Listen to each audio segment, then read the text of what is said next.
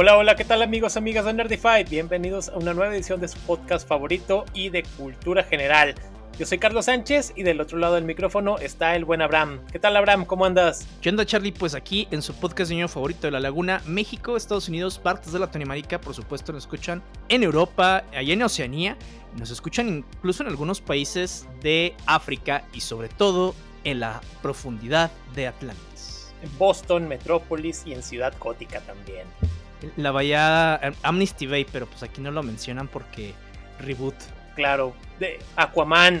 Hoy vamos a hablar de ese personaje que para muchos es como que un personaje secundario, pero es uno de los pilares de DC Comics y que pues realmente lo que no le ha ayudado en su fama son tantas parodias y sobre todo que algunos autores pues obviamente a la hora de hacer el personaje tampoco han ayudado realmente y es uno de los personajes que más volúmenes tiene, más reboots y pues bueno, ahorita mencionaremos una de sus historias más importantes de tiempos recientes, el trono de Atlantis. Sí, esta fue escrita por Geoff Jones. Geoff Jones agarró al personaje desde un poco antes del reboot, el tan famoso reboot de los nuevos 52, New 52, que se dio por allá del 2010 y que la verdad le ayudó muchísimo a DC Comics en, el, en las ventas.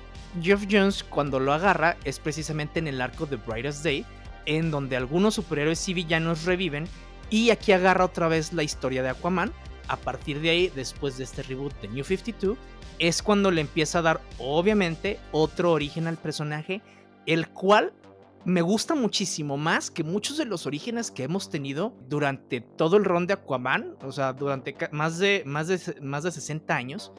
Y la verdad es que sí, obviamente, agarra elementos de muchísimas historias que tiene Aquaman y por fin los mezcla en una más cohesiva y que incluso le da más a Aquaman esta discusión que trae consigo mismo entre ser de dos mundos, ¿no? Porque no nada más es que se haya criado, sino que genéticamente por fin aquí es de dos mundos ya. Sí, claro, ahorita que dices hace más de 60 años, porque Aquaman es creado allá en 1940 por Paul Norris y Mort Basinger, eh, que aparece en Morphon Comics número 43. Estamos hablando de Arthur Curry, que como bien lo dices, es mitad humano, mitad atlante, y que en sí es un héroe muy poderoso, es uno de los héroes más poderosos de DC Comics, pero como mencionamos hace ratito, es de los que también las parodias, las mismas caricaturas, sobre todo esas de los super amigos, que digamos que lo hicieron un poquito menos así, simplemente de que ahí anda paseándose con un hipocampo y demás. pero las versiones o parodias que más le han afectado, así haciéndolo parecer así como que un personaje más insignificante, podemos hablar así como del Sirenoman, Robot Chicken. Robot Chicken, sí, Seaman de este tipo Liga de la Justicia de South Park. Sí. ok. También hay una parodia que le hacen en Family Guy, en el cual está ahí echado en un sillón y empieza a mandar a los peces de que sí, tráiganme de comer y, y quiero que a mi bebida no le entre agua salada. Aquaman, estamos en el agua, quiero que no le entre agua salada a mi bebida.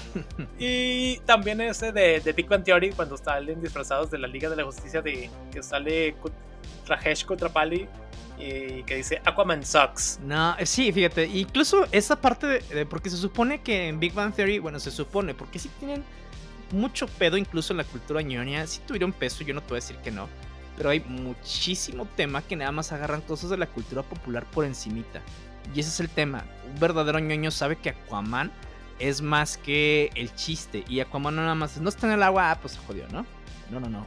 O sea, démonos cuenta también, Aquaman está en la profundidad del océano. A final de cuentas, es una presión cañoncísima para estar, pues, para poder sobrevivir. Y no nada más Aquaman, obviamente todas las, personas de raza, de raza atlante, pues necesitan una, uno, una piel bastante densa para poder sobrevivir. Obviamente la habilidad de respirar bajo el agua y pues la habilidad de poder ver eh, sin mucha luz. Entonces tenemos una, un personaje que, una, tiene la densidad de su cuerpo cañoncísima, incluso muchísimo más poderosa que la de un submarino. Tenemos un personaje que puede ver en la oscuridad, con bastante buena vista, aparte de nada más, no nada más ver en la oscuridad.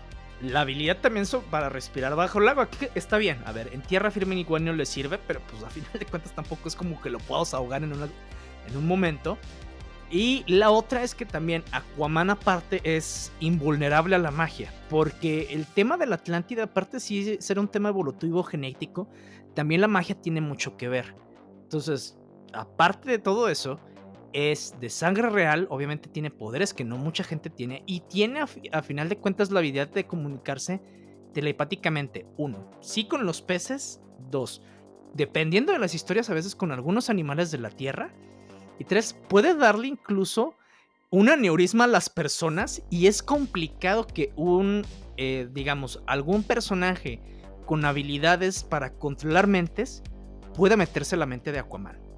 Ese también es el chiste. Entonces, eh, eso es lo que se les olvida a muchísimos autores a final de cuentas, en donde no saben utilizar Aquaman. Algo que sí Geoff Jones utilizó es agarró todos estos elementos y los puso en un contexto de los cómics en donde incluso hace esta, eh, este comentario de mm, un poquito metafísico en donde pone las opiniones de las personas, digamos, en el mundo real, precisamente en el cómic a través de personajes secundarios, policías, transeúntes, algunos otros héroes, y las pone ahí para clarificar lo que Aquaman sí puede hacer. Y lo que Aquaman, a final de cuentas te agarras a chingazos con Aquaman y eso no es cualquier pelado de ahí, o sea, para empezar, ni de un balazo lo puedes matar. Em, empezando por ahí. Claro, y también así que se ha puesto al tú, al tú por tú con Superman, con Shazam, con otros de los personajes más poderosos de, de, la Liga de la Justicia. Ahorita que mencionas eso de la habilidad para hablar con los peces, también depende del autor o en la versión que lo veas, puede ser de una. puede comunicarse con ellos de una manera muy primaria. Porque también a fin de cuentas los peces no es que tengan así mucho, mucha capacidad y otras veces. Salvo los delfines, tal vez. Ajá, sí, o las ballenas. Y otras veces es así como que sí puede comunicarse de una manera así como que más directa. O sea, va dependiendo también el autor, ¿no? Es así como este The Deep, The Deep Boys, que sí prácticamente se puede comunicar y hacer otras cosas con las especies marinas, que ahorita no hablaremos de eso. es un programa para niños, amigos. así es. Y a fin de cuentas también eh, eh, las habilidades aumentadas de los reflejos, la velocidad que puede él andar en el mar, no sé, a cientos de kilómetros por hora, puede atravesar, no sé, el Océano Atlántico en una hora, qué sé yo, así en muy poco tiempo, a diferencia de, no sé, un submarino o cualquier otra, otro de los personajes. Pero sí, o sea, Aquaman es un personaje muy completo y que es de esos que son pilares y que obviamente están en el en el colectivo de la gente, a diferencia de otros personajes que, como Detective Marciano, como Shazam, que tal vez porque en tiempos recientes sí tienen un poco más de reflectores gracias a las películas o series, pero Aquaman siempre ha estado allí, pero simplemente le han puesto piedritas en el camino por una u otra cosa. Ya, y no es porque lo quieran fregar simplemente, Dios, es porque así lo han acoplado. Inclusive acá en lo que viene siendo en la década de los noventas, vimos una versión de Aquaman mucho más feroz, es cuando le cortan lo que viene ah, siendo la, el brazo, que sin mal no recuerdo son pirañas. Aquaman, güey, cómo sufrió el cabrón. Claro, pobre también eh, Sí, no, bastante. También en lo que viene siendo en la Liga de la Justicia vimos un Aquaman un poco más irascible, que era como miembro no oficial de la liga y que obviamente quería así defender su reino por que lo contaminaban, que por que hacían pruebas de bombas, etcétera, y él quería así como que voy a darle la madre a todo lo que viene siendo a los terrestres y ya así como que se calman las cosas con, con los terrestres y ya así se nombra un, una versión así de que, ok, soy parte de la liga, pero cuando yo quiera, no cuando ustedes me digan. Entonces era una parte interesante, sí, porque acoplaban mucho este Aquaman de los noventas, pero sí, este, valía la pena bastante ver esta, esa, parte. Sí, fíjate, y a partir de los 90 Aquaman empezó a tener por fin su propia personalidad. Porque antes era como muchísimos eh, personajes de los cómics, ¿no? Era alguien más que se hacía héroe y se acabó. Pero empezó a tener personalidad y esta personalidad eh, poco a poco, a partir de, de esos eh, cómics de los 90, de la serie precisamente La Liga de la Justicia, de los cómics que hace Grant Morrison también en el 2000 ah, con la Liga de la Justicia. Y a final de cuentas, ahora ya después de Brightest Day, y ahora que lo vemos ya en la pantalla grande interpretado por Jason Momoa, ya tenemos un Aquaman en donde desde muy pequeño sufre bullying y al final de cuentas eso le hace esta personalidad, de, pues, porque pues, es un güey mamado, entonces eh, su personalidad también se vuelve más, eh, pues como dice Carlos, irascible, se vuelve más todo. Pero a eso aviéntale una responsabilidad en donde aquí se siente abandonado y que toda su raza lo hace para, para aparte. Entonces le aumenta todo este tema de su personalidad muchísimo más agresiva, en donde no confía en nadie y que pues a final de cuentas tiene que eh, dar un paso hacia adelante para eh, asumir su responsabilidad como pues como líder de, básicamente todo un pueblo. Sí, claro, y aparte no solamente de Atlántida, sino de los otros reinos que hay en el en el mar, de una especie de otra y como pues meramente pues él tiene que a veces inclusive lo, se pone en una encrucijada de que, ay güey, ¿qué voy a hacer? Si estoy con los terrestres o estoy con los atlantes, a lo que sí de repente pone y se mete en conflictos constantes, tanto con uno con otros, ya sea con, con Orm o con la misma liga, así que bueno, y lo vamos a ver en esta, en esta historia que la cual vamos a mencionar ahorita, de que le dicen, ok, ¿con quién estás? Pues, o sea, no puedes estar jugándole a los dos bandos por la misma eh, Diana, la misma Mujer Maravilla, le dice, si fueran las Amazonas las que estuvieran atacando, yo estaría con mis amigos. Fíjate, ese es mi problema específico con, bueno, que ahorita lo vamos a comentar con lo que hace Geoff Jones de repente. Porque saca de contexto muchas cosas de los personajes que no tienen nada que ver con la personalidad. Yo entiendo que va mucho de, autor a autor, pero ya se había cimentado una personalidad de la Mujer Maravilla. Y, aquí empieza a jugar con cosas que no, no terminan de cuadrar. Incluso dentro de su misma historia, de repente hay cosas de Aquaman que no cuadran con lo que ya había platicado y ni siquiera tiene que ver con la evolución del personaje.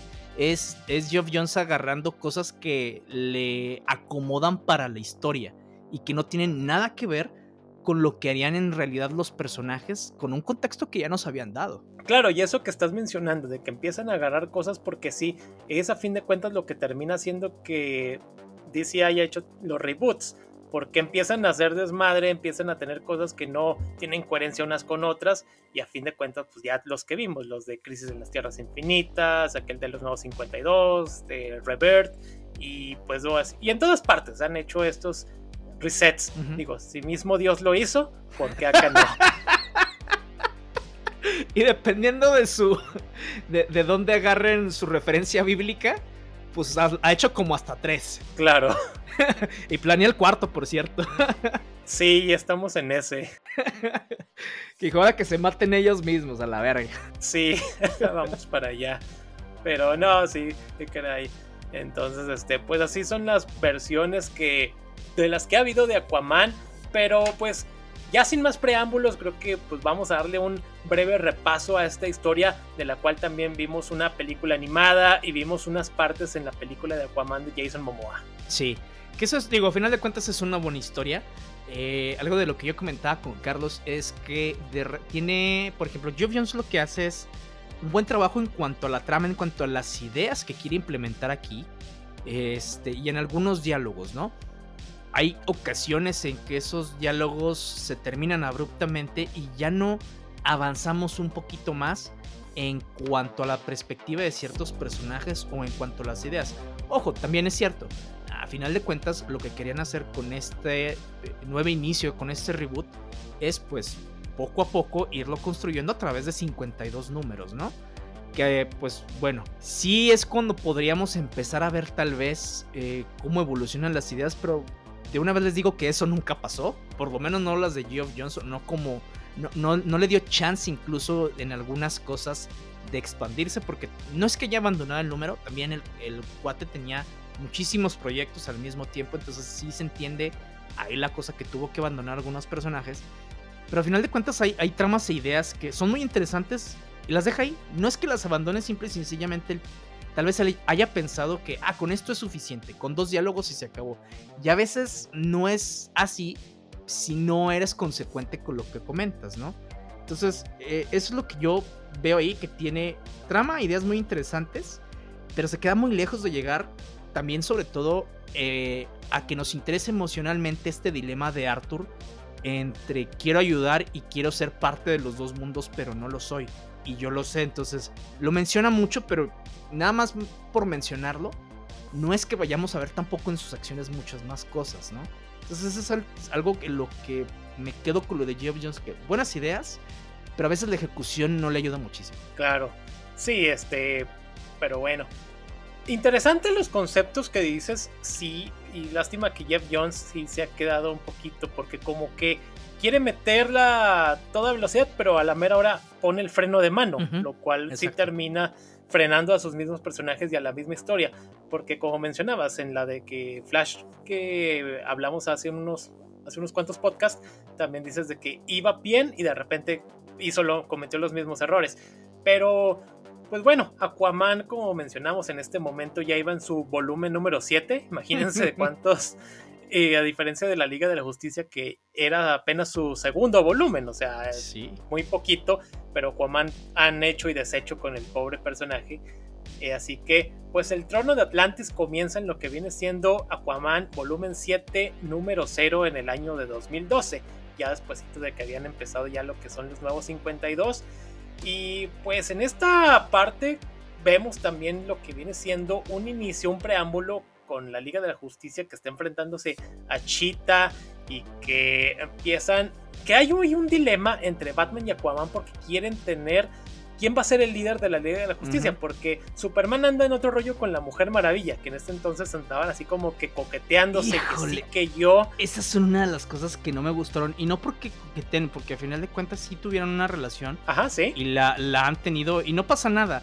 Aquí lo que pasa es que vemos a Superman como otro imbécil más con superpoderes desde, ay, güey, o sea, no termina de cuajar, güey. Y eso que Geoff Jones hizo un muy buen trabajo en un cómic que se llama Secret Superman Secret Origins, en donde es otra reinterpretación del origen de Superman y la verdad es que está muy bueno.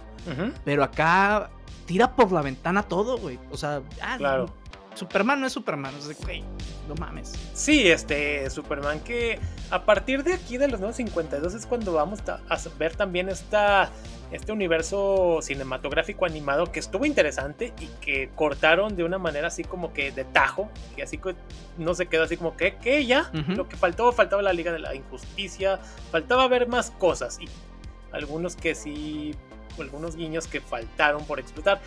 Pero sí, como dices, acá Superman lo hicieron, digamos, en esta versión un poco así como tipo de que ya no soy tan bueno, ya no soy así el Boy Scout, soy un tanto más... Un poquito este edgy, pero pues no. sí, efectivamente. Así que pues las responsabilidades de la liga iban a Aquaman y Batman, que están siempre así como que sí, yo soy mejor, yo soy mejor por esto o lo otro, pero... Y luego que de Batman te la creo. Ajá de Aquaman, no en ese momento cuando empieza la Liga de la Justicia, que se supone que esta historia son como 5 o 6 años después, claro. Aquaman había asumido el trono.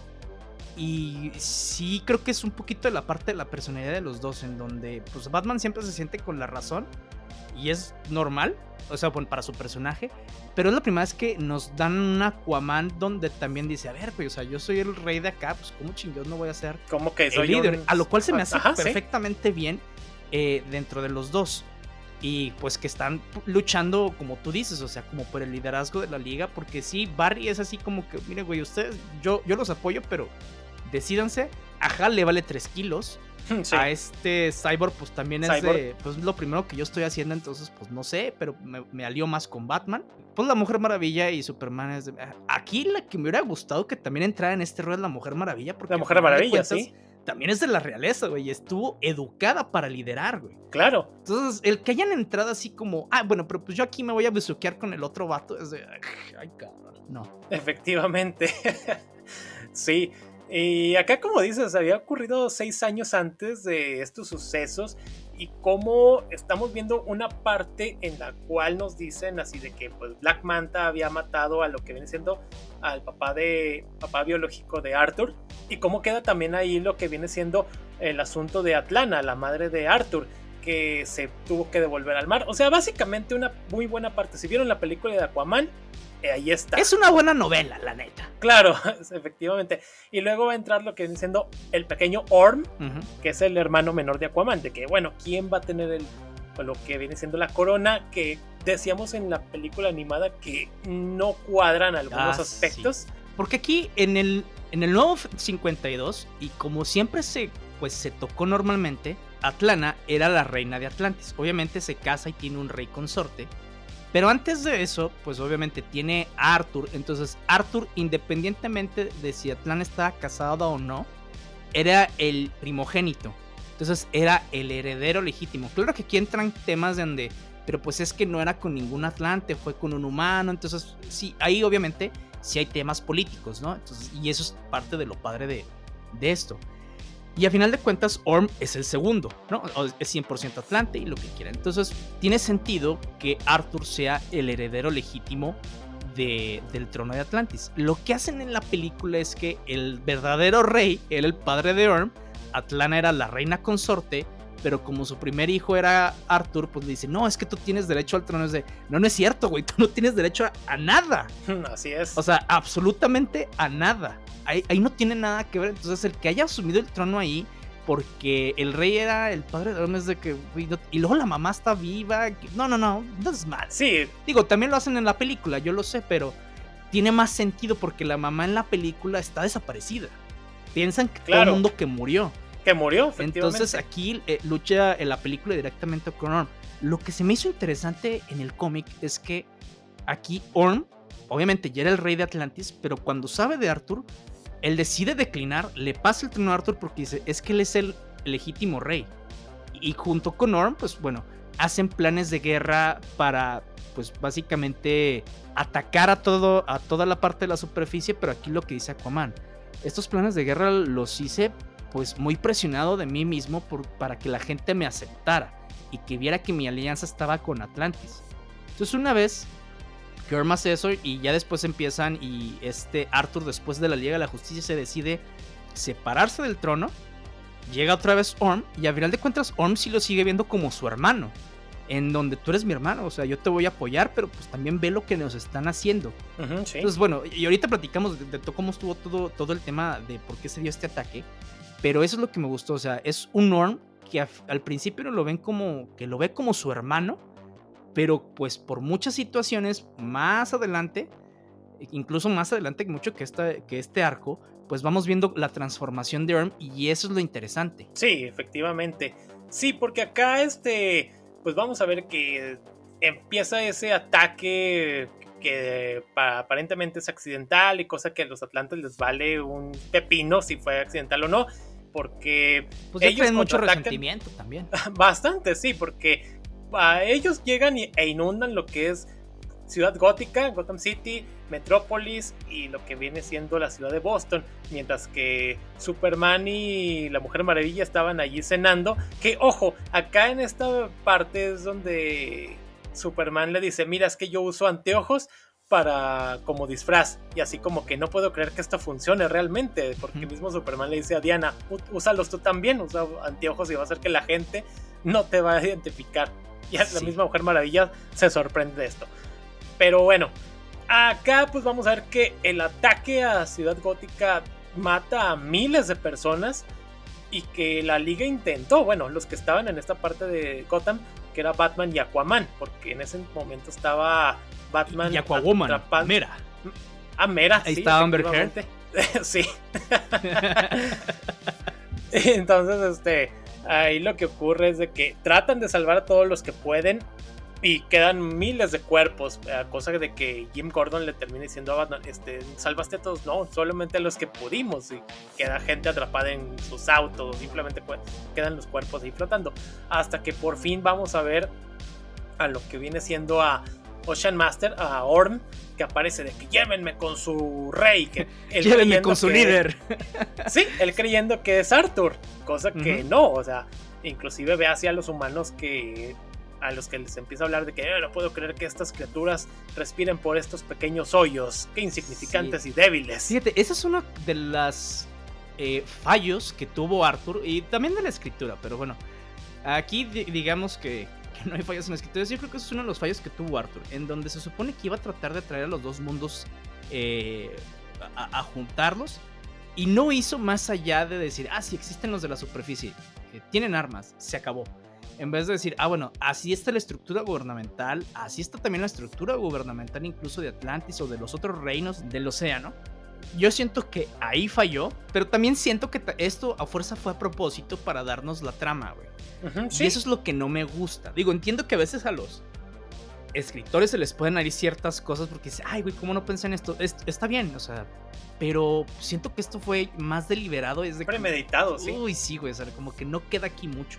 Entonces, sí, son, son cosas que no, no, me, no me cuadran muy bien. Sí, efectivamente. Y como acá los dices que lo van a meter en una versión más realista, más geopolítica, que se les haya ido esa, esa falla, pues sí es así como que no queda. Suena más a que fue premeditado de Jeff Jones y que pues efectivamente, cuando Aquaman empieza a hablar con Orm, que se mira, güey, es que la cosa es así, de que entonces, ¿qué has estado tú haciendo acá arriba si no eres el rey de estas criaturas, de los terrestres? Ah, pues es que, pues fíjate que ahorita te platico. Empiezan ahí como que a querer este, entablar diálogo. Sí, como que se le va también ahí avión se dice, ah, sí, eh, aquí va una escena de acción. efectivamente, apenas están entablando un diálogo cuando llegan lo que es la trinidad de la Liga de la Justicia, la Mujer Maravilla, Superman y Batman, de que sí, ya vimos que no te puedes encargar de tu hermano, así que hazte un lado, Coman. Y a él les dice, pues espérense, ¿cómo que no me han dado ni chance? A lo que mismo Orm le dice, estos son tus gobernantes entonces, ¿verdad? de Superman la Mujer Maravilla te la paso, de Batman no mames. claro. bueno, Orm no sabía. Sí, no, fíjate, algo donde nos hicieron precisamente todo el tema geopolítico lo hicieron muy bien fue precisamente en la serie de, Young Justice, que por cierto pueden escuchar el capítulo donde hablamos de la serie, que quién sabe si vaya a continuar. Pero ahí es en donde hicieron muy bien este tema geopolítico, porque en las Naciones Unidas está Temesquira, está Atlantis, tienes incluso sus propios embajadores, entonces no era complicado más que ciertos guiños, pero acá, digo, lo agarran por la trama incluso hasta On se ve muy tonto preguntando ese tipo de cosas, güey. Para ser un rey, sobre todo. Claro. Y sobre todo, y más si vas a llegar así queriendo darte chingazos. Porque obviamente lo que vas a provocar si llegas de esa manera es que haya más repercusiones. Y dice, a lo que le preguntan, ¿y dónde están tu ejército? Ellos simplemente con que les diga van a aparecer. O sea, ya los tiene ahí preparados para seguir causando más desmadre de lo que hay. Sí, a final de cuentas, algo que sí me gustó fue una plática que tuvo Arthur con, con Batman, donde le está explicando cómo está el pedo. Y Batman sí dice, sí te entiendo, güey, o sea, entiendo a dónde vas con esto. No más que pues hay que resolver este desmadre. Hasta eso. Porque Jovians tiende a escribir a Batman como también muy impulsivo en ser de. No, lo que yo digo está bien y no hay nada que ver. Que sí, yo entiendo que hay varios escritores que también lo hacen, pero así no es el, tema tampoco de Batman. Una de las cosas que no me gustó también aquí fue esa impulsividad de la liga, ¿no? Esa, esa parte de ver que nosotros somos en Estados Unidos y en el mundo la única autoridad, porque llegan y no, no, que se entregue o lo vamos a, entre a agarrarnos a ver, güey. No es un supervillano. No es un en ese momento todavía es el regente de un reino, güey, de la tierra. Entonces son temas políticos que la liga no tiene nada que hacer.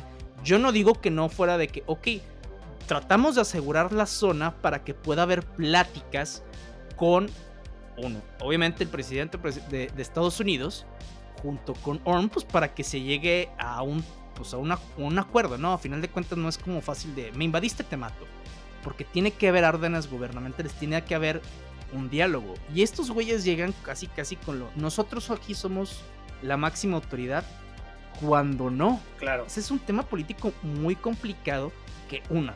Bruce Wayne lo entiende, o bueno, Batman lo entiende, la Mujer Maravilla lo tiene que entender. entenderlo. Y sobre todo, y sobre todo Superman, que es el cabrón que no está en todas partes, porque al final de cuentas, a ver, güey, es que estos no son mis problemas. O sea, son problemas, pero no es tan fácil solucionarlos. Entonces, que lo dejen así como, no lo vamos a llevar. Y si no, eh, nosotros te madreamos a ti.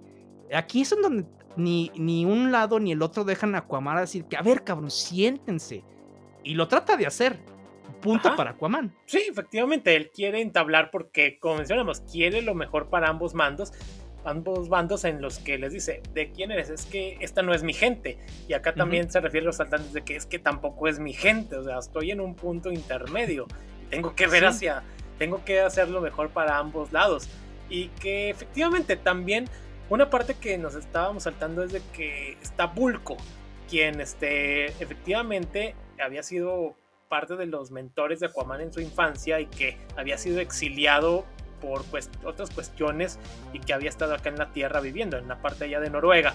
A lo que pues ya cuando va avanzando la historia vamos a ver que hay un giro muy interesante o esos plot twists en los que vamos a ver que el responsable de todo este desmadre geopolítico a fin de cuentas fue Vulco por lo mismo por una venganza personal que se me hizo eh, se me hizo muy tonto realmente o sea. Sí el twist estuvo interesante sí. pero el tema de la venganza es el que se me hizo muy idiota. Sí efectivamente luego cuando lo estaba leyendo yo de que, ay, güey, ¿a poco neta Bulco hizo esto? Y mató a millones solamente por una por esta cosa, por una tontería, pues no digo que insignificante, pero que pudo haber tenido una resolución pues muy diferente. Lo tuvieron que haber hecho al revés, porque aquí Bulco lo agarra Aquaman como pues un prisionero de Atlantis, no, porque él es de Atlantis y tiene que responder por lo que hizo. Claro. Ok, yo no te digo que no, pero la otra es de que, bueno, ya ahí está Orm. O sea, lo utiliza como que eso, aparte de que su hermano, ok, ya es el ex regente de la Atlántida. O sea, de un, digamos, un país, pues.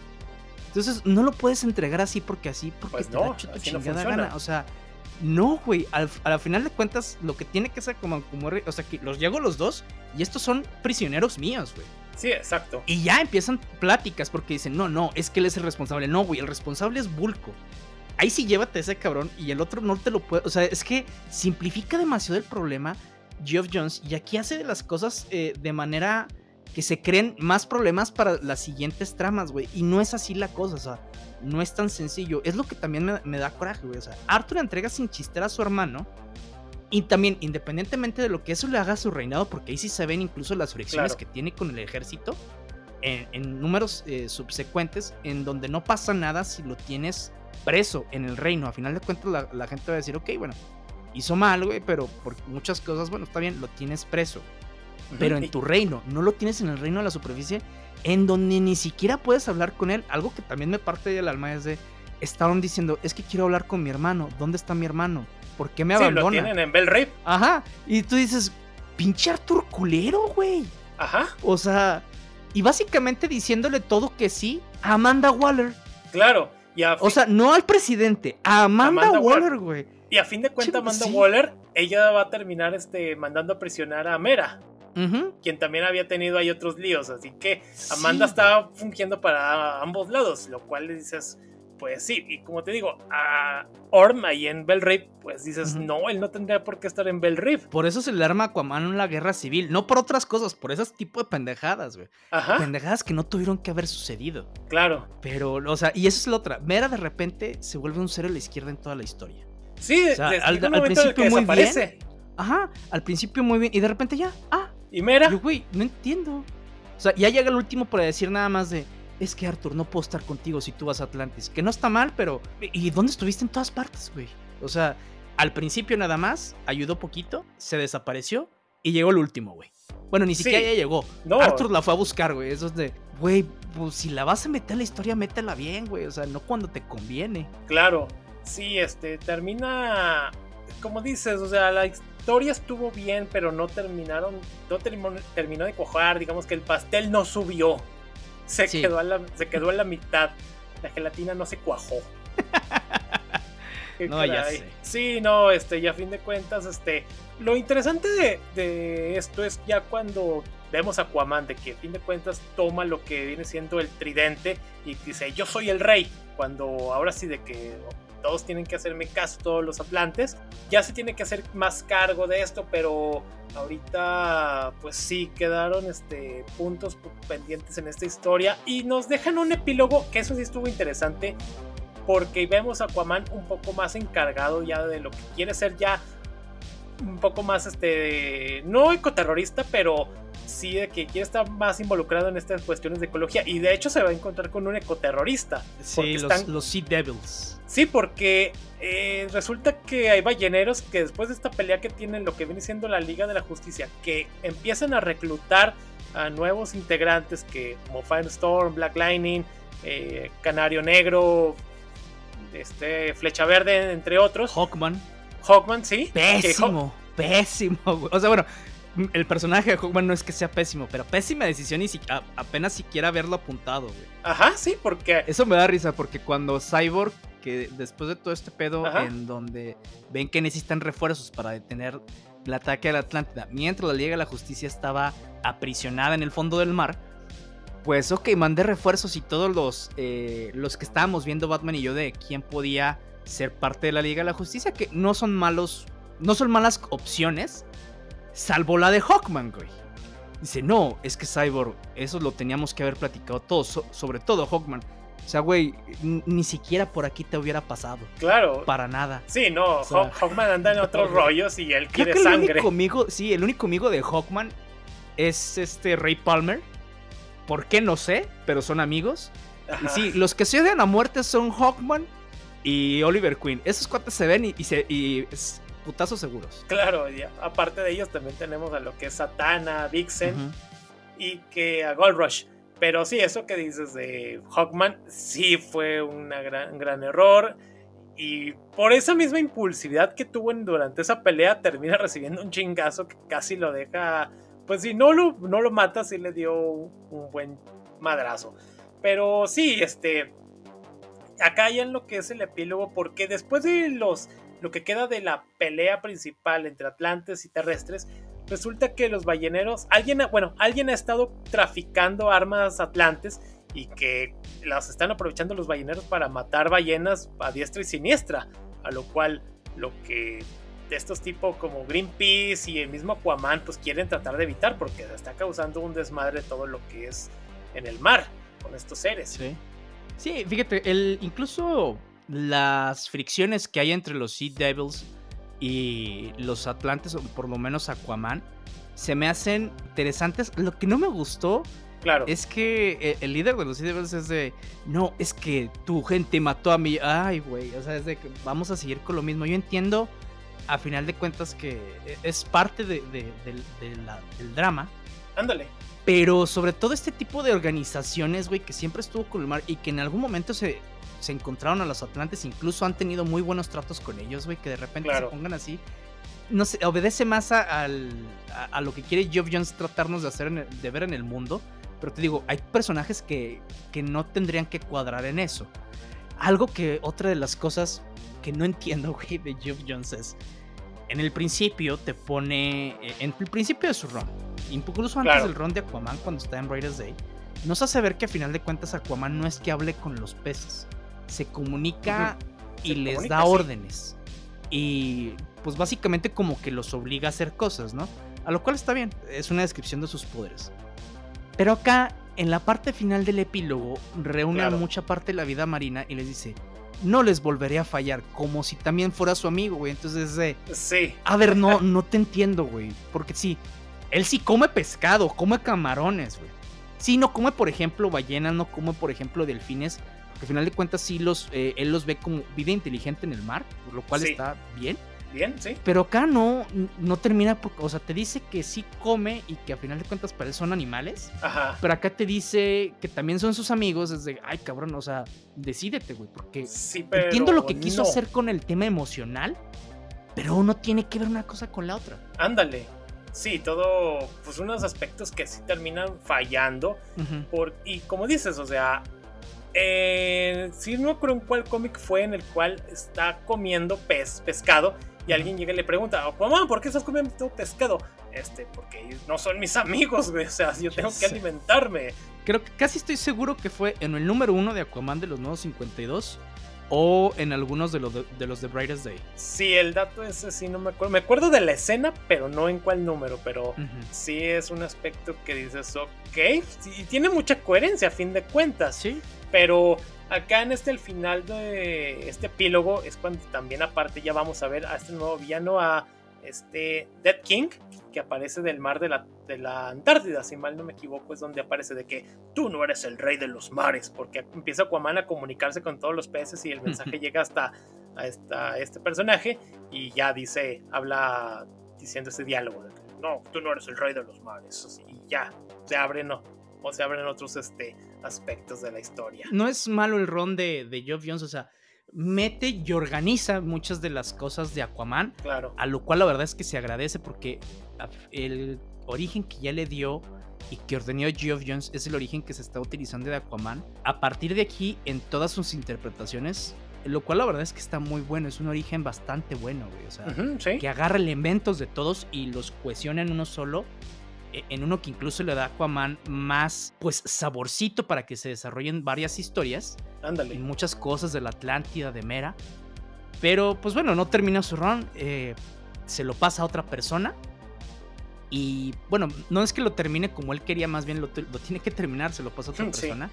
Y ya digo, ha, habido algunos eh, intentos de hacer más cosas con Aquaman, incluso con algunos otros superhéroes, por ejemplo, team-ups con The Flash, team-ups con este Flecha Verde, con sus propios cómics. Eh, y la verdad es que sí está interesante, ¿no? Eh, tenemos, después incluso de que se vio ya la aparición de Jason Momoa como la imagen de Aquaman, otra vez volvimos a esta imagen de Aquaman como el Aquaman de los noventas, con cabello largo, con barba, a lo cual pues creo que fue, eh, es una de las eh, visiones icónicas que tenemos de Aquaman. Sí, sí. Bueno, hemos, hemos visto ahí un poquito ya más de Aquaman en su, e, en su paso como rey de Atlantis, pero también como héroe del mundo. Entonces, eh, la Liga de la Justicia, híjole, los cómics creo que están pasando a una etapa en donde se tendría que haber visto de manera diferente y creo que para allá iban antes de New 52. Pero bueno, fue, eh, abortaron esa misión, hicieron otras cosas.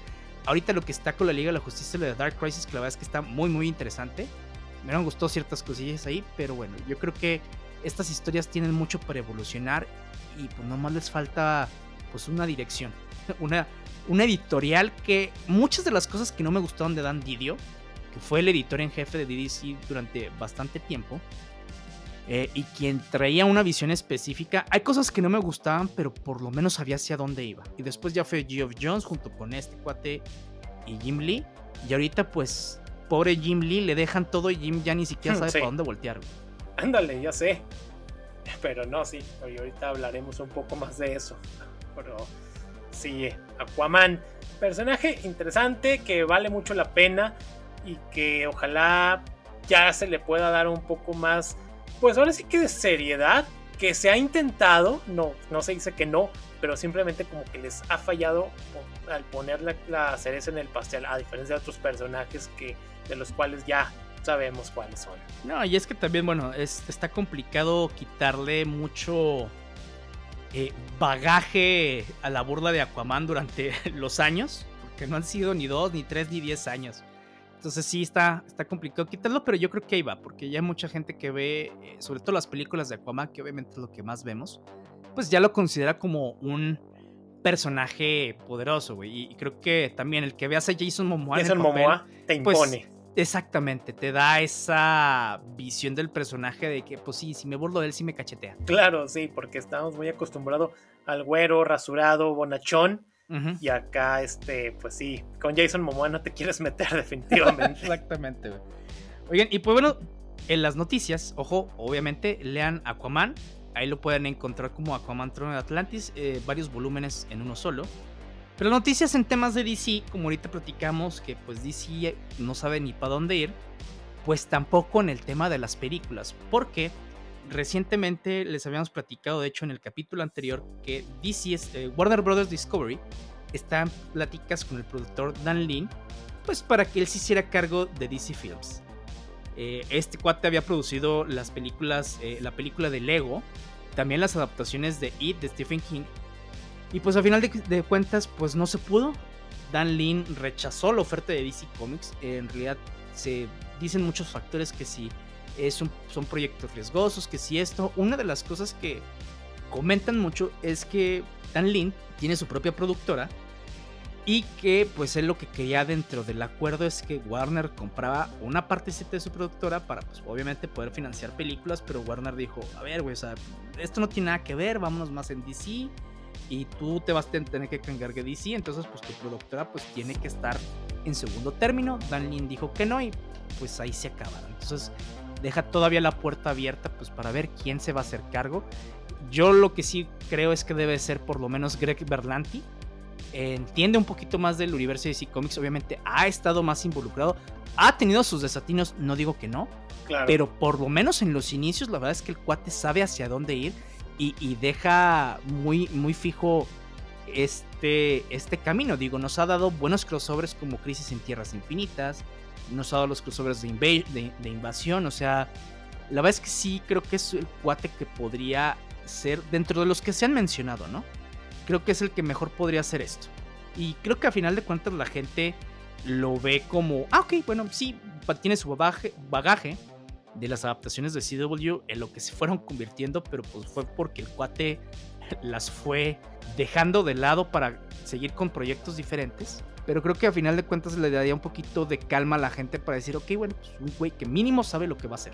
Sí, efectivamente es lo que le falta a alguien que se ponga, que agarre las riendas de esto, porque si lo siguen haciendo va a terminar siendo un desastre. Así que, pues bueno, vamos a ver qué resulta de esto y que ya también se le dé más de seriedad, que es lo que los fans están pidiendo, porque si no sabes hacia dónde vas, ¿cómo quieres conservar a los mismos fans? Y, y es lo que, por ejemplo, Marvel, que aunque los proyectos estén malos, que, o que estén tan tambaleantes, eh, tienen una dirección buena o que mala o que no le guste al 100% de la gente, pero digamos que tienen un camino, o sea, tienen así como que más o menos sabes hacia dónde van a llegar. Y aunque pongan a She-Hulk tuerqueando, ¿Sabes? Yo no sé por qué la gente se enojó con eso, güey. Sí, yo también. O sea, de que, pues ok, güey, pues es Marvel, ¿y qué esperabas? Pues sí, ya sé, y a fin de cuentas, She-Hulk siempre ha sido, ha tenido esos tintes, no, no de tuerquear en sus este, cómics, pero siempre ha sido un personaje, digamos que no tan serio. Sí, no, eh, mira, aparte, yo le diría a alguien de DC que si está escuchando esto, porque obviamente somos famosos, pero miren, yo lo hago por el salario mínimo de Noruega, pero lo hago. Pónganme a cargo, güey. Sí, páganme poquito si quieren, o sea, bueno, poquito para poder vivir bien. Y ya, nomás un porcentaje, es más, si quieren el 5% de la taquilla y de todo lo que vendan, pero yo con eso me conformo y les aseguro que les voy a dar una dirección muy específica de a dónde ir. Ya sé. Mejor que los otros productores. Sí, porque a veces pasa mucho. Y bueno, en otros temas también de DC, este Michael Bishop va a interpretar a Jonathan Kent en Superman Lois en lugar de Jordan Elsas después de la partida, que pues bueno, no saben, dicen que si fue porque no se quiso vacunar y todo. Eh, la foto que vi del cuate, pues de hecho se parece más, más hermano de... La neta se parece más hermano de Jordan que el propio Elsas, pero pues bueno, así vamos a ver pues cómo le va y cómo van a hacer esta transición aquí. Igual y pone a utilizar el tema del mundo bizarro para decir, oh, cambió, la cara. Claro. ¿Quién sabe, va? Igual y pues le siguen y se acabó. Pues al final de cuentas no pasa nada. Sí, ya sé, este. Así de que aquí nada pasó, este, lo que viene siendo Elsa, Elsa se fue a su planeta y simplemente eso. Pero sí, pues son cuestiones que tal vez en algún momento sabremos por su salida y Jordan Elsa, si fue por eso de las vacunas o por problemas este, que él dice de que oh, tengo problemas personales, pero bueno, eso ya queda de lado. Y pues siguiendo con lo que viene siendo DC, pero ahora en esta película de Batman Azteca, en la sobreexplotación de Batman, este, pues acá el cast que ha salido y el que más ha sonado en las voces, pues es el de Omar Chaparro, que va a ser el Joker Dios mío, fíjate, no se, no se la complicaron, porque acá en, el cast de Batman Azteca Choque de Imperios, Horacio García Rojas, quien la hizo del personaje principal de la serie de Diablero, que la neta no le he visto, hay gente que me dice que está muy chida, eh, pues la va a hacer de, bueno, de Batman, que aquí se va a llamar Joe, Joe Wally.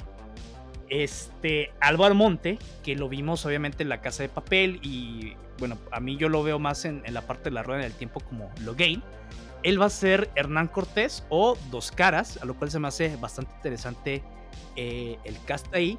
Y pues obviamente, como dijo Carlos, Omar Chaparro enfrentado a Joka, no se la quebraron el nombre, o eh, el Guasón, The Joker. A lo cual pues todo el mundo, por ejemplo, veía los comentarios de la gente en Estados Unidos y dicen, wow, qué interesante, esto y lo otro, bla, bla. Obviamente la gente latina es de, ay, no mames. Claro, sí. Sí, porque lo, pues acá allá en Estados Unidos pues, apenas, si saben quién es, güey. Entonces es de, oh, qué interesante. Sí, las discusiones, como dijiste ahorita, versan más en el de, o sea, güey, creo que hay más personajes, que incluso originales, que ya han sido creados, y o puedes crear personajes nuevos, pero ya chole con eso precisamente, la sobreexplotación de Batman. Entendemos que vende, güey. Vende. Güey, o sea, hay otros personajes. Sí. No pudiste hacer un Superman ahí, una Mujer Maravilla, güey. O sea, que la neta hubieras todo más interesante. Claro. Pero ya, güey, o sea, te lo dice un fan de Batman, güey. Quiero ver otros superhéroes. Ya dejen a Batman en paz. Batman hasta que se harten. Pero no, sí, este. Yo la mera verdad no le tiro para nada hate al chaparro. No me cae bien ni mal, simplemente pues con que haga un buen este una buena actuación de voz, así como en su momento le tiraron hate al mismo Robert Pattinson acá en el podcast que recientemente hablamos de Batman desenterrado también eh, fue, así como que ah vamos a tirar hate y todo esto pero yo lo que pido es de que hagan bien las cosas pero pues bueno vamos a ver qué resulta de esta esta, no sé, película de H que va a llegar a HBO Max. Sí, yo no, yo no, yo sí le voy a tirar hate. Y la neta, bueno, estas películas no son el cast que va a ser en español o el doblaje, sino que ellos van a hacer las voces eh, originales en inglés. Eh, pues obviamente por el acento y por la representación. Espero que el doblaje, güey, les, les cobren tan caro que utilicen las voces de siempre, que aunque a mí lo de Batman que siempre utilizan no me gusta. Pero por lo menos ya la de Rubén León como el guasón, ya con eso tengo y me doy por bien servido. Bien servido, sí. Rubén León quien... Sí, Rubén León que en entrevistas más recientes dice que pues ya la voz tampoco ya no le sale al 100%, pero pues obviamente pues es Rubén León.